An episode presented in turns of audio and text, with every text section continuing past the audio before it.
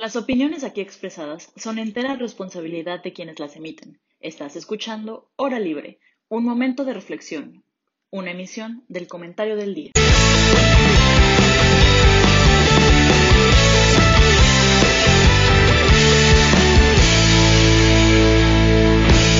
Hola, buenas tardes, audiencia queridísima que nos sintoniza el día de hoy en una nueva temporada de La Hora Libre. Mi nombre es Ana Paula Linas Molina. Estoy muy contenta de estar con todos y todas ustedes en esta nueva temporada. Y, eh, y bueno, también estoy aquí con mis dos compañeros, Cayen y Jaime. ¿Cómo están? Muy bien, perdón, Sergio. Eh, muy bien, muchísimas gracias. También muy contento de estar aquí con ustedes. Muy contento particularmente que me tocara con ustedes dos en nuestra primera transmisión de esta nueva temporada juntos. O sea, la segunda de la temporada, pero la primera nosotros. Como dices, pues feliz de, estar de vuelta, ¿no? Eh, después de pues unas vacaciones que creo que, que fueron un poco diferentes por esto del Omicron, pero pues, pues aquí estamos todos bien, gracias a Dios.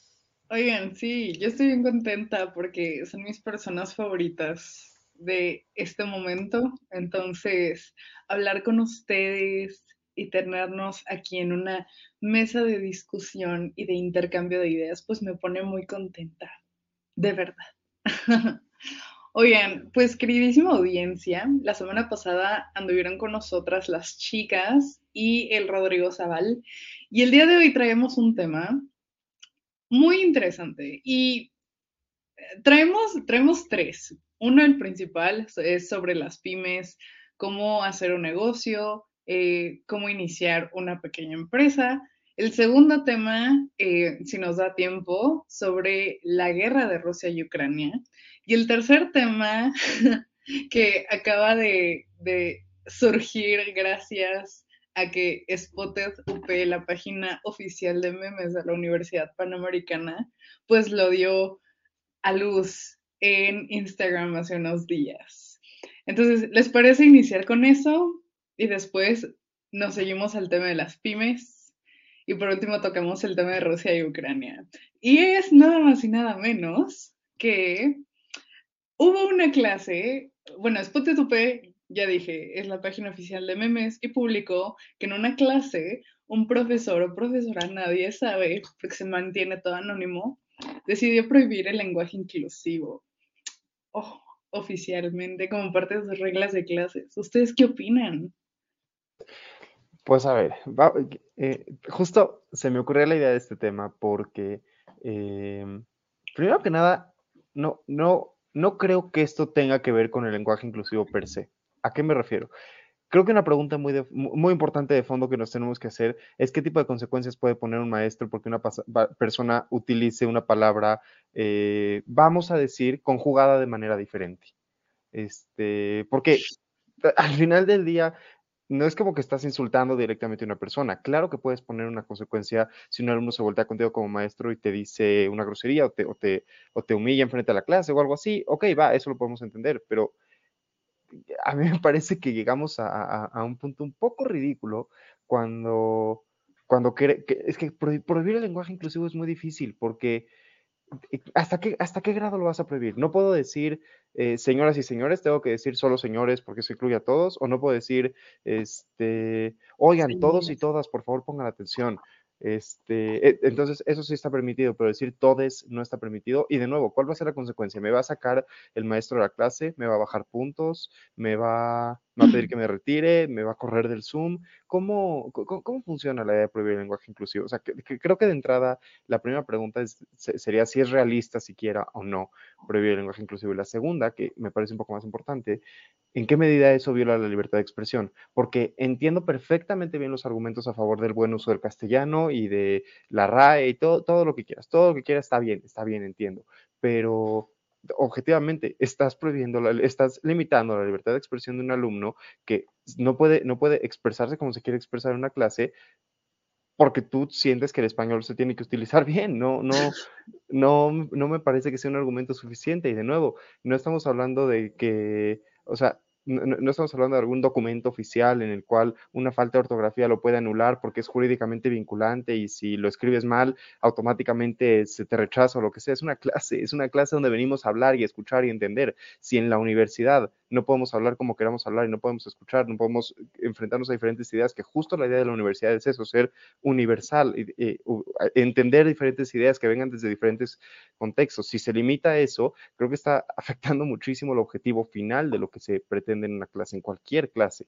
Y me llamó muchísimo la atención y por eso como que lo quería traer en la mesa, porque ya saben aquí que la libertad de expresión es para mí muy importante, muy, muy importante.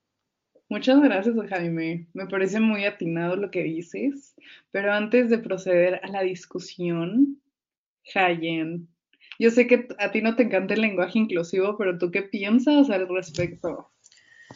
Pues mira, Ana yo creo que el problema de por qué se hizo como muy viral esto fue porque a la par de que surgió este meme de Spotted UP, el ITAM sacó un reglamento en el que se exhortaba a la comunidad eh, a utilizar el lenguaje inclusivo, ¿no? O sea, como a, ok, ya tienen, tenemos que empezar a, utilizar el lenguaje para incluir a, todos los que no se identificados con, pues, ahora sí que con los que tengan otras preferencias, por ejemplo. El género binario, sí. Exactamente. Entonces yo creo que justamente eso fue lo que creó mucha polémica, porque por un lado ahorita me está fomentando todo esto, pero por otro lado, no hay que decir que la UP yo creo que eso será generalizar, pero este maestro o maestra específicamente, como que va en, contra, ¿no? Va, hacia el otro lado. Y Jaime, tú tocas un tema muy delicado que es el de la libertad de expresión. Así como los alumnos tienen la libertad de, decir, oye, yo no me siento identificado ni con él ni con ella, entonces me gusta que me digas ella o no sé. También el profesor, pues, también puede decir, yo siento que el lenguaje inclusive no, sirve, eh, entonces pues no lo quiero utilizar. Y nos encontramos entre un choque de, más que de ideología, yo creo que es un choque generacional, porque eh, si nos damos cuenta, las personas que apoyan mucho el lenguaje inclusivo son personas jóvenes que están como con este movimiento, bueno, con, esto de, de, querer tumbar ahora sí que los pues, ¿cómo, cómo podríamos decirlo? Las, pues sí, las barreras que se construyeron en el pasado, ¿no? Y por otro lado tenemos a, a las personas en, que ya son, no quiero decir mayores, pero a los adultos que crecieron con, ahora sí que con una línea que han seguido toda su vida y que le digas, oye, este, quiero que me digas ella. Y, ah, pues, ¿qué es eso? O sea, yo creo que es algo muy complicado. No es algo que se va a solucionar del día, de, de la noche al día. Sin embargo, creo que se están dando pasos importantes para poder eh, pues, apoyar estos movimientos y, creo que es algo importante, ¿no? A pesar de que haya gente que esté o no esté de acuerdo, creo que el respeto siempre va primero, ¿no? Sí. Yo creo que ocurren dos cosas aquí, chicos. Em, la primera es, no sé si afortunadamente o desafortunadamente, pero la realidad es la siguiente la comunidad estudiantil de la UP, dentro de la comunidad estudiantil de la UP, no o sea, no abundan las personas que deciden utilizar el pronombre ella.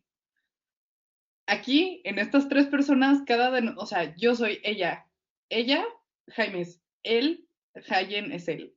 Y obviamente, nadie nos ha preguntado qué pronombres usar porque creo que se entienda muy bien que somos personas cisgénero, ¿no? Eh, pero a mí me preocupa el hecho de que pongan ustedes que la UP si tuviera una comunidad grande de personas este, no binarias. Y te encuentras en una clase donde literal te dicen, tu pronombre se prohíbe. ¿Qué haces? Entonces, eso es lo que a mí me, o sea, lo que a mí me afecta. o sea, en este caso, afortunadamente, estoy segura que en esa clase no hay nadie que no se identifique con el género no binario, porque vaya, ¿quién quiere estar en una universidad católica siendo no binario, saben? pero este, pero sí, yo creo que esa es la primera como cosa que me, que me alarma. La segunda cosa que me alarma es toda la importancia que le están dando a algo que les molesta mucho. No, o sea, creo que las personas que están en contra del lenguaje inclusivo les molesta a tal grado, o sea, les molesta el, el que la gente use el lenguaje como se usa el lenguaje, a tal grado de que se sienten en la necesidad de prohibir y se sienten en esta posición de poder como profesores o como profesoras para hacer ese tipo de prohibiciones. Y no, o sea, no hay una falta de respeto en el Inter. O sea, como decía Jaime, iba a decir Jaime, pero Dios, Jaime. O sea, no, no, está, no es que digas, se prohíben las groserías, no, porque pues, las groserías al final como que sí cometen una falta de respeto, no, o sea, es, se está prohibiendo un lenguaje que no hay ninguna falta de respeto en sí mismo. Y eso es lo que, lo que me llamó la atención, pero sí, sí da risa el hecho de que, bueno, la caption que les puso Spotted de no digas que tu universidad es católica o conservadora, creo que puso sin decir que tu universidad es conservadora. Este, es que justo, justo es, parte de, lo que de a lo que me refiero. Podemos discutir acerca de si es correcto o no limitar el uso del lenguaje inclusivo de manera general, o sea, que en toda nuestra sociedad se limite el uso del lenguaje inclusivo. Y ese es un debate que se puede tener y que es muy válido y que es totalmente correcto. Y también estoy de acuerdo contigo, es alarmante pensar en un estudiante que va a venir y que no se va a sentir identificado por cómo le hablan. ¿Qué haría un estudiante así? La verdad es que no estoy seguro. No estoy seguro si lo podría hablar con el profesor o la profesora. No estoy seguro si podría ir con alguna autoridad. O sea, vaya, a lo que me refiero a que ese debate existe, se puede tener y todo. Pero a mí lo que me da la impresión es que straightforward y totalmente sin, lugar a dudas, esto es una limitante a la libertad de expresión y eso sí es un derecho humano fundamental. O sea, es que no, no, no lo quiero, no lo quiero, no quiero demeritar lo que dices acerca de que de que hay una, de, que ah, se, está, se está, digamos, debilitando la inclusión o debilitando la, la, comodidad de los estudiantes al prohibir el lenguaje inclusivo, pero es que más allá de cómo se sienta un estudiante individual, eh, yo, me, yo me siento identificado con un pronombre o con otro, el hecho de que yo no tenga permitido en una clase decir ella, porque creo que al final de eso se trata. imagínate un alumno que es súper introvertido, entonces que se siente identificado con la palabra ella, con el pronombre ella, pero que dice, ¿sabes qué? No voy a meter problemas, si la maestra dice que no, ya, no le voy a reclamar, una clase no pasa nada, igual voy a estar sentado hasta atrás y nunca me va a pelar. Pero imagínate que sus amigos, los que están sentados alrededor, saben que se siente identificado con la palabra ella y lo quieren llamar, le quieren decir, oye, eh, como te llames, vamos a vamos al cine, o tú qué opinas de esto, o lo que sea, y, o, lo quieren mencionar, y cuando lo mencionan, usan esta palabra y la maestra se los prohíbe, literalmente les prohíbe hablarlo, porque... O profesor, no sabemos. Sí, ah, dije maestra sí, no te preocupes. Este, es que no sé por qué me quedé con la idea de que había sido una profesora, pero bueno, profesor o profesora, este, sea quien haya sido, este, sí, sí, literalmente te prohíbe decirlo. Creo que, creo que eso es un tema súper, súper, súper importante, ¿no? Porque... Pudo haber sido una este exhortación, ¿sabes? Se exhorta fuertemente a que no se use el lenguaje inclusivo y ya te dan Les recomiendo no una decisión, no, porque es que, o sea, es que algo me dice que esto se dio como en clase de redacción, que ya saben que los profesores de redacción y las maestras de redacción son como amantes de la RAE. Entonces yo creo que, yo que, creo que pudo, como tú dices, Jaime, pudo haber sido como una exhortación muy fuerte en lugar de una prohibición para evitar el tema de la libertad de expresión y cada quien exprese como quiere. O sea, yo te enseño cómo expresarte bien pero si tú no quieres, tampoco te obligo, ¿no? Incluso en trabajos escritos, yo, a, mí, a mí no me parecería, eh, o sea, si, en un trabajo escrito la profesora o el profesor hubiera puesto como reglas el uso del lenguaje inclusivo se considerará como una falta de ortografía, va, va, está bien, o sea, sigue, sin ser lo más inclusivo que puedas tener, valga la redundancia, sigue sin tomar en cuenta un grupo de estudiantes, que obviamente, como decía Ana Pau, es mínimo, pero por lo menos estás poniendo una consecuencia congruente con lo que, con lo, que estás pidiendo y además no estás prohibiendo que se ponga. O sea, tú tienes toda la libertad de ponerlo. Tu consecuencia es que sea una falta de ortografía porque no está en el diccionario. Ok, yo estoy dispuesto a tomar esa falta pero no es lo mismo que está terminantemente prohibido, porque además creo que tiene la palabra terminantemente, terminantemente prohibido el uso del lenguaje inclusivo. Y si digo ella que me corres o me vas a agarrar a golpes, ¿cuál es la consecuencia? ¿Me dan de baja de la UP? O sea, ¿qué, sucede? ¿Qué, ¿Qué va a hacer al respecto? Pues sí, pues queridísima audiencia, Eh, ustedes pueden comentarnos, ya saben que también este espacio es de ustedes. Entonces, coméntenos, eh, comenten lo que opinan al respecto. Y pues creo que ya quedó cerrado el tema y nuestra pequeñísima mesa redonda sobre la prohibición del lenguaje inclusivo en las aulas de la UP. Por cierto, un saludo a Pablo Ureña, que no está nada de acuerdo conmigo. Claro, obvio. Pavlinsky, un abrazote. Y bueno, ahora sí procedemos al tema maestro y el, por el cual nos reunimos el día de hoy en esta comunión en hora libre. Las pymes y la creación de pequeñas y medianas empresas. Entonces, Jayen, ¿te gustaría lanzarte?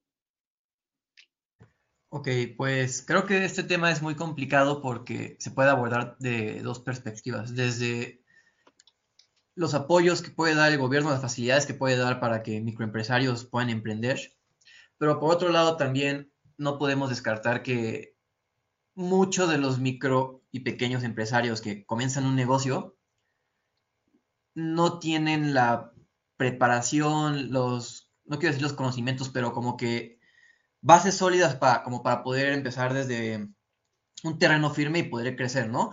Hay muchos problemas a los que se, pueden enfrentar las pymes, como no realizar investigaciones de mercado, falta de planeación o falta de asesoría legal, eh, no contar con planes financieros, o sea, son muchos factores que creo que muchos pequeños empresarios no ni siquiera piensan que son factores para poder empezar un pequeño negocio y que a la larga pueden este, llegar a afectar el desempeño del mismo, ¿no? Sí, claro. Jaime. Damas y caballeros, compren local. Entiendo las ganas de ir a McDonald's, pero compren local, compren artesanal, compren pequeño. Este, digo, obviamente no pasa nada de vez en cuando darse, darse dejarse ir y, echarse un McDonald's. Pero es que a lo que me refiero es que justo parte, parte de las cosas que creo que son importantes en el tema de mi pymes y retomando un poco lo que decía Hayen es que se pueden abordar desde muchas perspectivas. Y una que en particular me parece muy importante es que muy pocas son exitosas. Y ojalá pudiéramos impulsarlas para que fueran un poco más exitosas y creo que eso va de muchos lados. De entrada, viene, viene por parte del gobierno asegurarse que pequeñas empresas se enfrenten a condiciones de competencia justas, o, por lo menos lo suficientemente justas para que estas empresas tengan al menos una posibilidad de sobrevivir.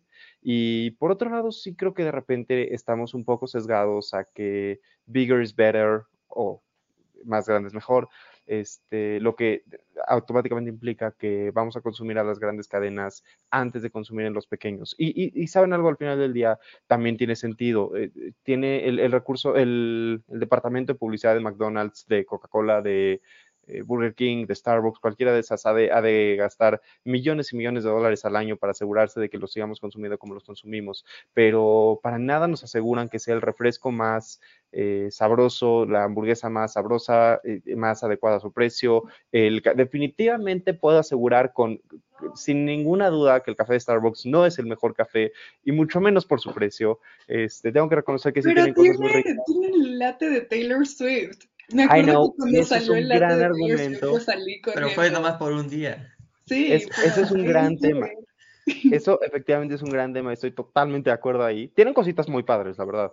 Y porque Starbucks no vende cafés. Es una experiencia. pero, pero, o sea, lo, entiendo cuando quieres el latte de Taylor Swift o cuando viene, no sé, hay gente que le gusta mucho, la verdad es que yo no soy tan fan, pero el pumpkin spice, cuando llega la época en su café que les gusta mucho, entiendo, vas a Starbucks por eso en particular, pero cuando tienes 75 cafeterías en una esquina y vas a Starbucks y te pides un café, cuando estaba la cafetería de Doña Lola, que sirve un café mucho mejor a la mitad de precio, ay, no te quiero criticar, mi querido consumidor racional, pero es que eso no es racional. Pero en fin, a lo que me refiero es a que, o sea, parte de la idea también dentro de este tema de pequeñas y medianas empresas, y perdón que me esté extendiendo, es que sí creo que nos podríamos preocupar como mexicanos, como ciudadanos de nuestros países y nuestras ciudades y de nuestros lugares por impulsarlas un poquito más, porque nunca, nunca sabemos si el día de mañana nosotros vamos a estar abriendo un pequeño restaurante que queremos que salga adelante. Eh, y, de verdad es mucho más difícil de lo que uno piensa. O sea, cuando empiezas a ver todo lo que se requiere para una empresa, dices, es que en lugar de echarnos la mano nos están metiendo el pie y es muy complejo. Sobre todo con los impuestos. impuestos. Yo bien tax the rich, pero no quiero impuestos para las pymes. Oigan, este, yo creo que mi aportación a esto va a ser un poquito un recuento histórico de sobre cómo empezamos a dejar de consumir local y dejar de consumir a pequeñas y medianas empresas. Y lo que pasó fue que antes de nuestro gran tratado de libre comercio, eh, teníamos nuestras, nuestros súper, teníamos incluso nuestras abarroterías cerca. Eh, nosotros decíamos como, ah, pues quiero aguacates, voy, al, voy a este lugar que vende verduras, pero quiero mangos, entonces voy a este otro local que vende pura fruta. Y después digo como, ay, pero no sé, se me antoja un café y voy a la cafetería de la señora Leti o cosas así, ¿no? De la esquina. Y después vino, obviamente, el Tratado de Libre Comercio, que sí fue gran, o sea, impulsó la economía bien chido, pero también se trajo entre las patas a las, eh, al comercio local. Entonces empezamos a tener grandes em, establecimientos como Walmart, eh, donde nosotros podíamos llegar y tener todo bastante cómodo. definitivamente es eficiente tener un establecimiento donde esté todo ahí, ya solo vayas, llegues y lo compres. Sin embargo, pues se perdió esta cultura de, este, de consumir local, ¿no? Y ahora, ¿qué ha traído? ¿Qué, qué es lo que vemos hoy en día? Que además de tener eh, eh, pues nuestras enormes empresotas que solo una persona es dueña de esas o que pertenecen a empresas extranjeras, eh, bueno, las redes sociales han ayudado a que pequeñas y medianas empresas hayan, pues, dicho como, hey, aquí estamos, ¿no? El problema es que eh, esta misma cultura de consumir local solo se da dentro y yo lo he visto en la Ciudad de México. Si tú te mueves al Estado de México, es muy difícil que en el suburbio en donde estés puedas caminar hacia una abarrotería o abajo de tu edificio, este, eh, no sé, un, una tiendita que vende dulces y chocolates que no sea Oxxo, ¿no? Y no sé, lo veo en Mixquack, en UP Mixquack, hay muchísimos comercios locales, Pizza de Luca, este, María Bonita, el café y así, donde tú puedes ir y consumir local, ¿no? Ahora, en términos de las redes sociales, como ya mencionaba antes, eh, son muy pocos los establecimientos que tienen esta difusión, ¿no? O no sé, ¿tú qué piensas, Jayen? Pues mira, eh, yo más que las redes sociales, yo me, me, metería mucho más en dos temas. Primero tocas el tema de que mucho es en la Ciudad de México donde también justamente se promueve más como consume local, ¿no? Y dices que ahora sí que en provincia, por decirlo de alguna manera, es donde no se ve tanto eso. Yo más que provincia y la ciudad, yo me enfocaría más como a en zonas con mucho más este bueno, fuera de la ciudad, ¿no? En zonas con mucho más desarrollo, creo que se ve mucho más el, consumo a las multinacionales, llámese Walmart, a Starbucks, todo esto. Pero si tú te vas a, lugares un poco más marginados, un poco con, no, tan desarrollados, ¿no? Con problemas, este, como Ecatepec, Ciudad Neza, por ejemplo, creo que ahí hay un poquito más el, la cultura de consumo local, no porque digan, ah, vamos a consumir local, sino porque hay muchas abarroteras, hay muchas tienditas. Obviamente está el Walmart, obviamente está el Bodega Herrera, el, el Starbucks, pero creo que la gente ahí se ve más orillada a consumir dentro de las abarroteras, de las cafeterías locales, porque son más baratas. Pero si tuvieran a lo mejor eh, mayor entrada económica, yo creo que a lo mejor sí preferirían acudir a estas multinacionales. Porque la verdad es que sí, por un lado, las multinacionales te dan la comodidad, no, era lo mismo como dices antes, ¿no? De que, ah, tengo que hacer el súper. Ah, pues voy a ir a la verdulería y después a la frutería, después tengo que ir a la carnicería y después a la barrotería para comprar este, cosas de latas, así, ¿no? Ahorita vas a un solo lugar y ya encuentras todo en un establecimiento de, o sea, tienes todo a la mano, ¿no? Y eso creo que también ha fomentado mucho el éxito de, por ejemplo, de, Walmart, de estas este, tiendas de supermercado, ¿no? Hablando, por ejemplo, McDonald's, eh, Starbucks, todas estas como que tiendas que te venden comida, creo que el éxito que han tenido es debido a que si te, te dan como cierta garantía de que el producto es bueno a nivel global, pero también dices, ah, tengo mi café de la Starbucks, soy superior a ti, ¿sabes? O sea, es más que nada, no el sabor, porque digo, puede ser bueno el sabor, pero nadie dice, ay, qué rico mi Starbucks, dices como, ay, tengo mi Starbucks, hasta presumes tu termo o tu vasito, ¿sabes? Yo creo que es más que nada eso. Jaime Boy. O sea, es que justo pensaba en, en algo que decía, o sea, en esta idea del libre comercio y de las pequeñas ciudades, digamos, los pequeños poblados donde se consume más local. Creo que un poco la idea de tener algo como el Tratado de Libre Comercio, es decir, que los productos de afuera puedan venir a competir aquí también. Entonces, tú vas al, tú vas al Oxxo, tú vas al 7-Eleven y te puedes comprar en la misma proporción, o sea, en, el mismo lugar te puedes comprar tanto un Twix eh, como un Carlos V, o tanto un conejito como un Snickers, ¿correcto? Este, y creo que, creo que va, un, o sea, creo, creo que la, gran ventaja del libre comercio es el, libre acceso a productos. El problema es cuando ese libre acceso a productos implica que tus propias empresas no están pudiendo competir y no haces nada por ellas, en el sentido de que le echas la mano a las internacionales para que vengan, cueste lo que cueste, porque entendemos la idea de la atracción de inversión extranjera y claro que deberíamos de hacerlo, claro que deberíamos estar trayendo inversión extranjera, pero deberíamos estar trayendo inversión extranjera también para que se pongan trabajos aquí y que la gente gane más dinero y que con ese dinero pueda consumir mejor. Si aquí tuviéramos, como, de hecho sucede, eh, eh, hay mercados en los que realmente somos muy competitivos porque tenemos buenos salarios que nos permiten, que, que, esos sectores permiten que crezca. El, el, ejemplo claro es el sector automotriz. Como en México se producen muchos coches, México no es un país que tenga un mercado significativamente más caro que el resto del mundo en coches. Es un mercado bastante competido. Los coches llegan aquí desde aquí, desde Puebla, desde creo que en San Luis Potosí. San Luis Potosí.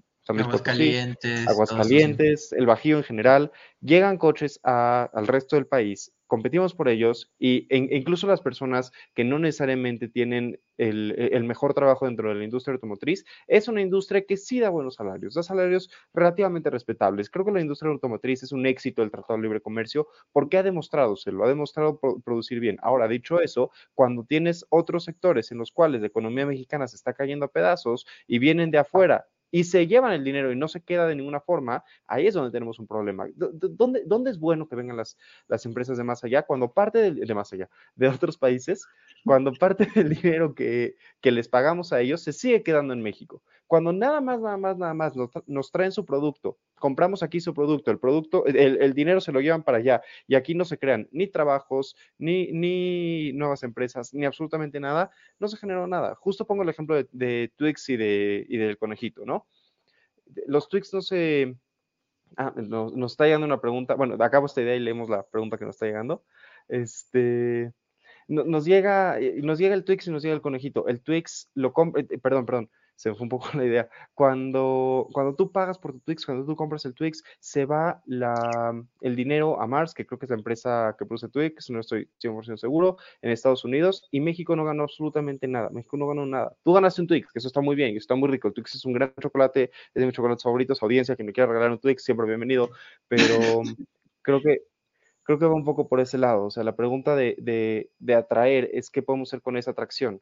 Y justo era lo que estaba pensando en las pequeñas ciudades. Ok, sí, tal vez en las pequeñas ciudades si tuvieran más dinero comprarían las grandes cadenas, pero tal vez no. Tal vez si tuvieran más dinero seguirían comprando donde compran porque resulta ser de, de mayor calidad o porque resulta ser artesanal o porque hay, hay, apoyo a la industria pequeña, ya sabes, hay, hay apoyo directo. Claro. Sí creo que hay un sentido de familiaridad, digamos, con los productos que, que, que se hacen en tu casa. Bueno, en tu casa, okay. pero tú. Perfecto. Bueno, ahorita nos acaban de avisar que tenemos nuestro gran corte comercial. Ahorita regresamos con la pregunta de María del Carmen Ojeda Portilla, también colaboradora de Comentario del Día. Hola. Y bueno, pues nos vamos a corte comercial para pensar esta pregunta y regresamos. Y ya lo saben, pequeñas y medianas de empresas de allá afuera, si quieren promoción, contáctenos y aquí se promocionan. Este, vamos con la pregunta de, ahora sí, de Mari Carmen. Hola, ¿cuál es la verdadera competitividad de las transnacionales? Precios, economías de escala, ventajas competitivas, privilegios fiscales vía precios, mucho que, mucho que reflexionar. Eh. Entonces, ¿ustedes qué opinan? ¿Cuál es la verdadera competitividad de las transnacionales? High Boy. Pues mira, la Pau, eh, pues como dicen esto, se puede abordar desde muchos, muchas aristas, ¿no? Yo creo que la verdadera competitividad de las transnacionales es que, o sea, por un lado, son empresas que ahora sí vienen de fuera y traen otro tipo de tecnología, otro tipo de... Pues son más avanzadas, no se podrá decir que las empresas locales. Entonces, eso brinda un incentivo para que las empresas locales también, pues, busquen expandirse, ¿no? Busquen, este, pues, mejorar su, su, mejorar al nivel tecnológico, se podrá decir, ¿no? Pero por otro lado, podemos pensar, ah, estas empresas, este, podrán vender a menor precio porque, pues, seguramente tendrán más ganancias, ¿no? Pero eso no pasa. Si nos damos cuenta, las transnacionales, por lo general, son mucho más caras que las empresas, este, que las MIPIMES, ¿no? Basta, por ejemplo, con ir al Walmart o ir a una barrotera, que te pueden dar el mismo producto, pero en la barrotera está mucho más barato que en el Walmart, ¿no?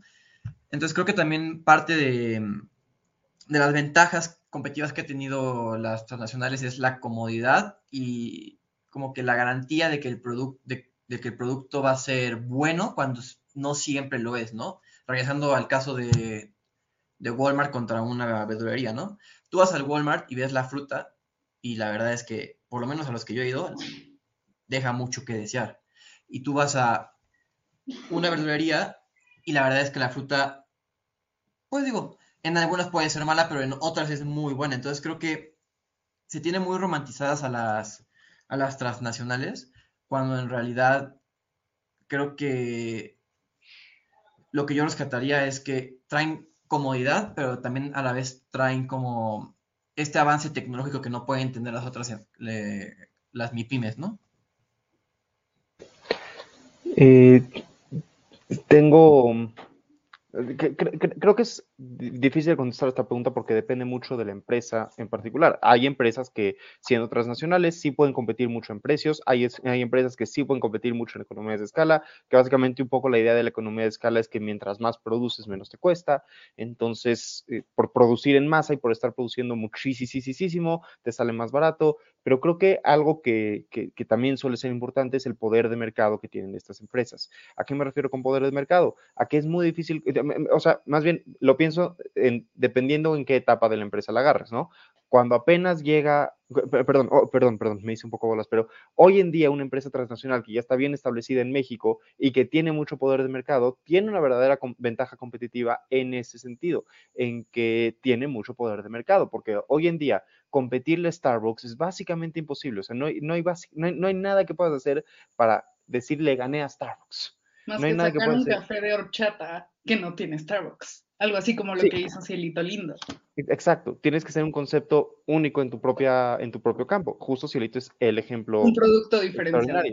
Exacto creo que, creo que lo que hace que estas empresas transnacionales tengan tanto, tanto poder es justo eso, que tienen muchísimo, muchísimo alcance. Ves una Coca-Cola en cada esquina del país, ves un McDonald's en cada esquina del país, ves un Oxxo en cada esquina del país. Digo, Oxxo no es una, eh, es una empresa mexicana, pero mismo caso, un 7-Eleven en cada esquina del país. Este, ¿Y qué implica eso? eso? Eso significa que si de repente, si hoy, hoy, Starbucks quisiera quebrar a todas las demás cafeterías de México, pone el café súper barato, pone café a 10 pesos para absolutamente todos, y entonces ya nadie va a comprar café en ningún otro lugar, porque a pesar de que el café de Starbucks no sería el mejor, si te vale 10 pesos, lo vas a ir a comprar. Entonces la gente empieza a comprar su café de Starbucks, quiebran todas las demás, y entonces Starbucks sube el precio de su café este, cuando ya no haya competencia. ¿Y por qué Starbucks podría hacer eso? Porque tiene tanto poder de mercado y tiene presencia en otras naciones y se puede permitir perder en México dinero vendiendo su café a un precio diminuto con tal de eliminar toda la competencia. Eso es ilegal, Starbucks no lo va a hacer, pero eh, es una práctica que podría implementar. Y justo creo que ahí está el verdadero poder de las transnacionales, en que tienen toda una estructura atrás de ellos, un poder de mercado donde pueden apretar y no tenemos mecanismos para asegurarnos de que ese poder de mercado se diluya entre más empresas, porque tratar de poner una pequeña empresa es muy complicado. La cantidad de registros, de trámites, de documentos que tienes que entregar ante el gobierno, damas y caballeros, es horrible, es horrible. Pareciera que no quiere el gobierno que tengamos pequeñas y medianas empresas. Y esto no es algo particular de la 4T, es un problema que, venimos arrastrando en México desde hace muchísimos años. Burocrático, justo. Justo, justo quería también enfocarme en el tema del emprendimiento, porque hemos escuchado como que por todos lados es como, sí, yo soy emprendedor, o sí, yo voy a emprender porque yo quiero ser mi propio jefe, o Sí, porque emprendiendo es como vas a ganar dinero. Y tú te metes a TikTok y la cantidad de comercios chiquitos de mujeres y personas que pusieron su mini e-commerce y que como que sí empiezan a tener demanda y así, pero como que todavía no se establecen propiamente como empresa y así, entonces como que todo el mundo se llama emprendedor, pero verdaderamente son emprendedores cuando estás vendiendo un producto, algo así. Y ante esta, ante esta idea de emprendimiento, me pongo a pensar también en el papel del gobierno, ¿no? Sabemos que el gobierno, pues, se mete en la economía, eh, si hay fallas de mercado, bienes públicos y shalala. Pero ahorita lo que Jaime comentaba sobre, es que para hacer tu propia empresa, para poner tu restaurante, para poner tu empresa de stickers, de Benedict Cumberbatch, necesitas un chorro de papeles y de verdad tienes el tiempo y el dinero y el capital inicial para poder este, invertirlo y así lograr tu, eh, tu emprendimiento. Y ante esto, ¿qué tanto, qué, qué involucramiento y qué tanta permisividad estaríamos dispuestos a aceptar eh, por parte del gobierno para que, o una, se creen más pequeñas y medianas empresas, para que la burocracia disminuya a la hora de, generar una empresa, y también para el tema de capacitación, porque yo me pongo a pensar, si tú dejas que todas las transnacionales del mundo vengan a México a competir, no sé, me pongo a pensar en Amazon. El gigante de Amazon que tiene todo, literalmente es un Walmart en línea. Em, contra una chava que está empezando su e-commerce y que tiene ella su propia página para que tú pidas ahí todo. Obviamente es muy diferente competir contra el gigante de Amazon que con una empresita muy chiquita. Entonces tú como gobierno, obviamente dices, ah, pues qué chido que venga Amazon, pero tú, como dice Jaime, tú cómo estás protegiendo a tu ciudadanía este, de a pie, chiquita. Entonces, sí, esa es la pregunta que les lanzo. ¿Ustedes qué opinan? Jayen. Pues mira, yo creo que depende mucho del sector, porque sí, o sea, el ejemplo más claro puede ser el de Amazon. Sin embargo, hay que tomar en cuenta que el e-commerce es algo muy reciente y que no, no quiero decir prácticamente en todos lados, pero en muy pocos lugares está regulado o se ha empezado a regular. Entonces, creo que es un punto a tener en cuenta y que últimamente se potencializó mucho por la pandemia. Hasta antes de la pandemia sí había e-commerce, pero honestamente creo que mucha gente, incluyéndome, nunca habíamos comprado algo en línea. Entonces creo que eso es un punto a tomar en cuenta, ¿no? Sin embargo, creo que el gobierno sí puede dar un apoyo a, ahora sí que a, las MIPIMES para, pues para tratar de poner un poquito más, más firme el suelo para ellos, ¿no? Para darles una ventaja ante, ahora sí que ante estas este, transnacionales. El simple hecho de facilitar los trámites para poder em, crear una empresa, creo que ya es un gran este, avance, porque te desagobias de tanto papeleo, tanto tengo que ir acá, tengo que ir para acá, este, ya perdí un año y no, no he abierto nada, ya perdí mucho dinero en, trámites, ¿no? Otra cosa también creo que mencionaste y es muy acertado es la capacitación. Como mencioné al principio, las MIPIMES les hace falta, bueno, no quiero generalizar, pero les hace falta mucha educación financiera de cómo invertir, este, el marketing, eh, eh, legal, asesoría fiscal, y creo que eso es algo que el gobierno podría brindar a, ahora sí que a los pequeños y medianos este, empresarios, como para darles un empujoncito, ¿no? Como de, ahora, no te voy a ayudar este, totalmente, pero te voy a dar como que las bases para que tú puedas crecer, ¿no? Porque tampoco se trata de que el gobierno te, te dé todo para que tú puedas crecer, ¿no? O sea, sino que fácil sería. Jaime. Este, la parte de la capacitación es súper, súper, súper importante. Y más que capacidad, o sea, capacitación sí, pero además de capacitación, yo no puedo creer y a mí me supera el hecho de que el órgano más importante de ciencia y tecnología en México sea justo el CONACIT. O sea, ¿por qué tenemos una Secretaría de Turismo y no tenemos una Secretaría de Ciencia y Tecnología? Justamente porque queremos potenciar el turismo, pero no estamos queriendo potenciar ciencia y tecnología. Si viniera la empresa Starbucks de afuera a poner su café y todas las demás cafeterías de México quebraran y entonces México se quedara sin buen café y el único buen café, o sea, el único café sería el café de Starbucks. Pero los empleos que perdimos de otras compañías y de otras, de otras empresas y todo eso, se fueron al sector de ciencia y tecnología y se convirtieron en grandes farmacéuticas, o se convirtieron en, el nuevo Facebook, o lo que ustedes quieran. Y, no tiene que ser justo de tecnología, nada más por lo primero que se me ocurrió, pero la idea, la idea, creo que ante el comercio internacional no es que no venga nadie a competirnos, es que vengan a competirnos, pero que les ganemos o que estemos en posición de ganarles por lo menos. Entonces, cuando dejamos que vengan y además queremos potenciar el turismo como nuestro gran atractivo cultural y como nuestra única industria poderosa, o sea, porque eh, nuestro, nuestras secretarías, digamos, de, sectores industriales son energía y turismo. Entiendes energía como, como fundamental para que toda la demás industria avance, pero tenemos también turismo. ¿Saben? O sea, y, padrísimo el turismo, y qué bueno que tengamos turismo. Y México debería promover el turismo, y el turismo en México es súper importante. Pero ¿por qué no también la ciencia y tecnología? ¿Por qué no también la, industria automotriz? ¿Por qué, no, ¿Por qué no otras cosas? Y, que el CONACIT sea la única dependencia que se encarga de esto, y además que le quitemos presupuesto cada año, claramente no ayuda. Este, creo, que, creo que eso es clave, darnos cuenta de que, de que el problema de, cómo afrontamos el comercio internacional no es que esté viniendo y que nuestras pequeñas empresas estén, se estén enfrentando a ellas, es que nuestras empresas, pequeñas empresas no tienen cómo ganar. Si nuestras pequeñas empresas les diéramos, si, si a Cielito, si a Cielito, le diéramos no solo extensiones fiscales o todo este tipo de cosas que se usan en otros países, sino que les diéramos de verdad capacitación para ser la mejor cafetería del mundo, Cielito estaría compitiendo con Starbucks en Estados Unidos, no en México. Y creo que esa es la idea irnos a ganar, no que vengan a ganarnos. Sí, y sabes que mi, pensamiento es que llevamos mucho tiempo haciendo, em, siendo parte de la cadena de valor, sino, o sea, sin, sin ser el producto último. Y lo decías con, con el tema automotriz. En México hacemos coches, pero ¿qué coches hacemos? Coches de Volkswagen, eh, coches de Alemania, coches de Estados Unidos, coches de Francia. Y no estoy diciendo que nosotros tengamos que hacer coches mexicanos, que sí estuvo una iniciativa un tiempo cerca de a la mitad de los 2000, que quién sabe qué. Pero mi punto es, llevamos muchísimo tiempo como país aportando la cadena de valor sin que el valor último del producto que estamos produciendo dentro de este país, las ganancias se vengan para nosotros.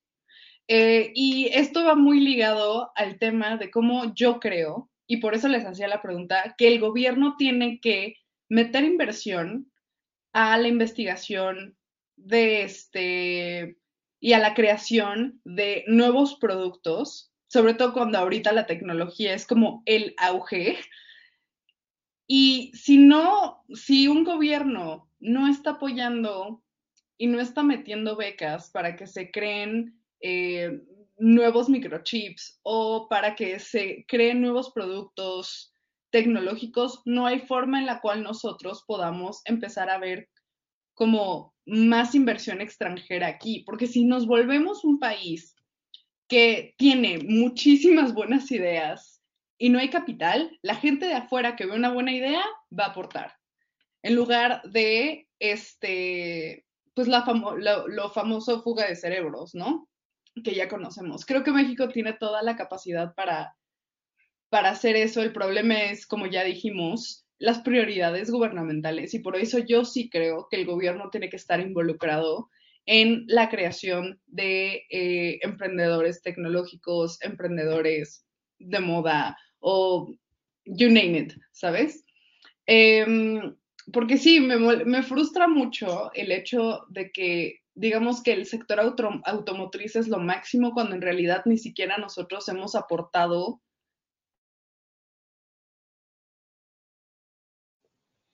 Creo que se nos traba un poco a Pau. Creo que se fue. Creo que eh, tiene un punto muy bueno, realmente tiene un punto muy bueno. Ah, ya ya regresé, Jesús Dios. Entonces, eh, yo creo que yo creo que sí debería haber como esta capacitación para poder eh, enfrentarse a la competencia fuerte, como tú dices, Jaime, pero también para que tú puedas materializar tus propias ideas y, les, y les des como, como vida, porque pues creo que México ha subsistido mucho de, personas que sí deciden eh, materializar su buena idea sin apoyo total del gobierno, cuando sí debería tener este apoyo. No sé si me explico.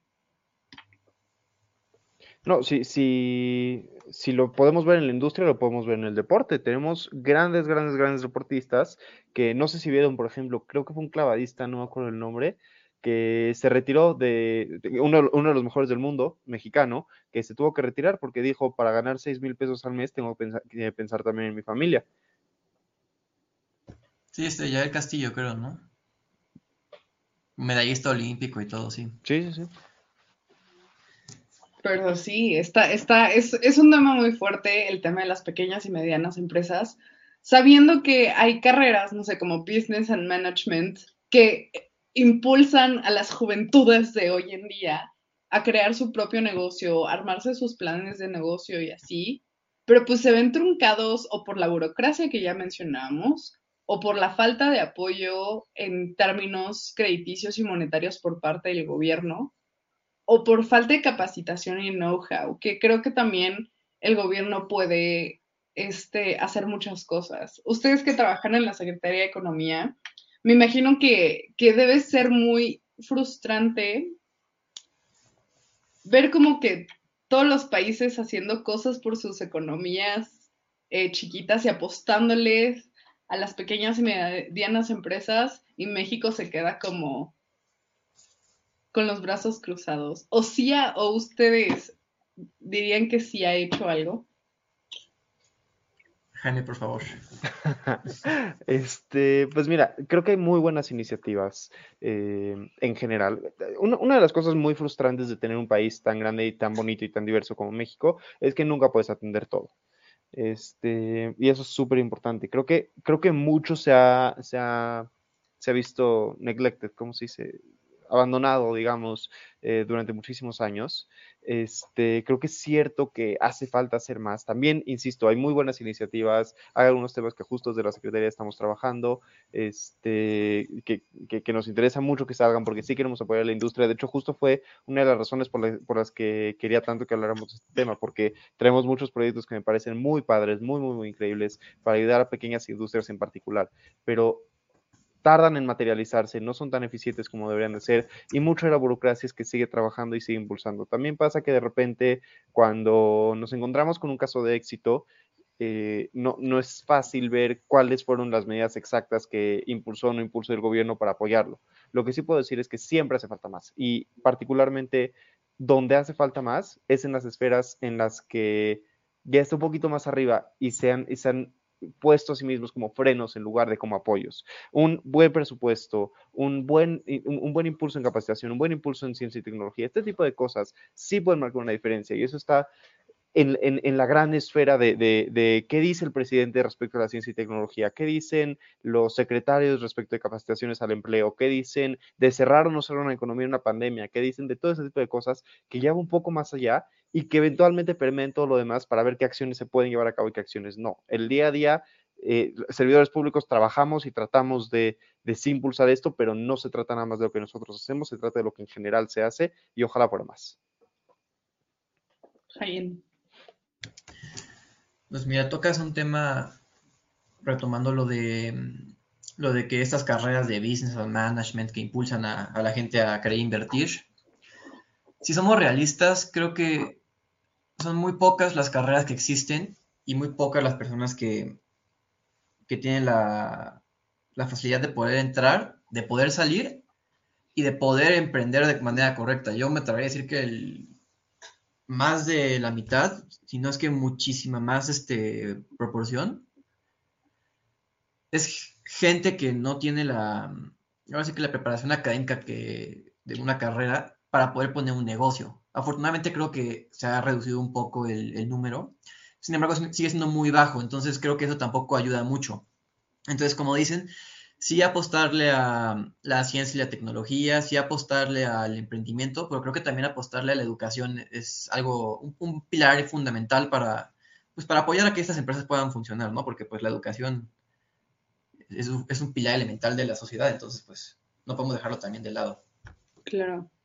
Y bueno, eh, antes de entrar a, conclusiones, que ustedes ya aportaron como un poquito de conclusión, pero a mí me gustaría decir que es de suma importancia como, como ciudadanía, queridísima audiencia, que también eh, ubiquemos qué es lo que queremos de nuestro país, y cómo se puede llegar a lograr. Porque es muy fácil para nosotros decir, no, pues es que estaría padrísimo que este, fuéramos un país tecnológico, estaría increíble que tuviéramos educación, eh, estaría también muy chido que, em, que haya más apoyo para las pymes, ¿no? Si tampoco tenemos en el radar qué servidores y qué servidoras públicas que están postulándose eh, para ser nuestros representantes y justamente que buscan materializar eso, tengan como esa agenda. Si tu agenda, ciudadano y ciudadana que nos está eh, escuchando, es una agenda de negocios, una agenda de emprendimiento, una agenda de finanzas y una agenda de economía este, para pequeñas y medianas empresas, busca a alguien eh, que esté en la política que, que quiera impulsar eso, porque es muy fácil escuchar como, sí, se va a acabar la corrupción, cuando no se están abordando otros temas que también nos pueden ayudar como México a crecer. Entonces yo creo que eso, eso es muy importante. Con esa reflexión yo me quedo. ¿Y cuál es su última reflexión? Ya para cerrar. Yo creo que lo último que diría es que tratemos de justo, no, no, no quiero repetir nada, básicamente ya eh, dije todo lo que traía más o menos pendiente, que seamos muy conscientes de cómo consumimos con pequeñas y grandes empresas. No es nuestra responsabilidad como mexicanos, pero al mismo tiempo sí es nuestra responsabilidad como mexicanos echar un poquito la mano. Y, nada, eh, estaba pensando un poco en el tema de Ucrania y Rusia que ya no tocaremos, este, que creo que se quedará para más adelante, pero no sé, como que me quedé pensando en la pregunta pasada, Ana Pau, de qué, de qué otras cosas prácticas se pueden hacer para mejorar esto.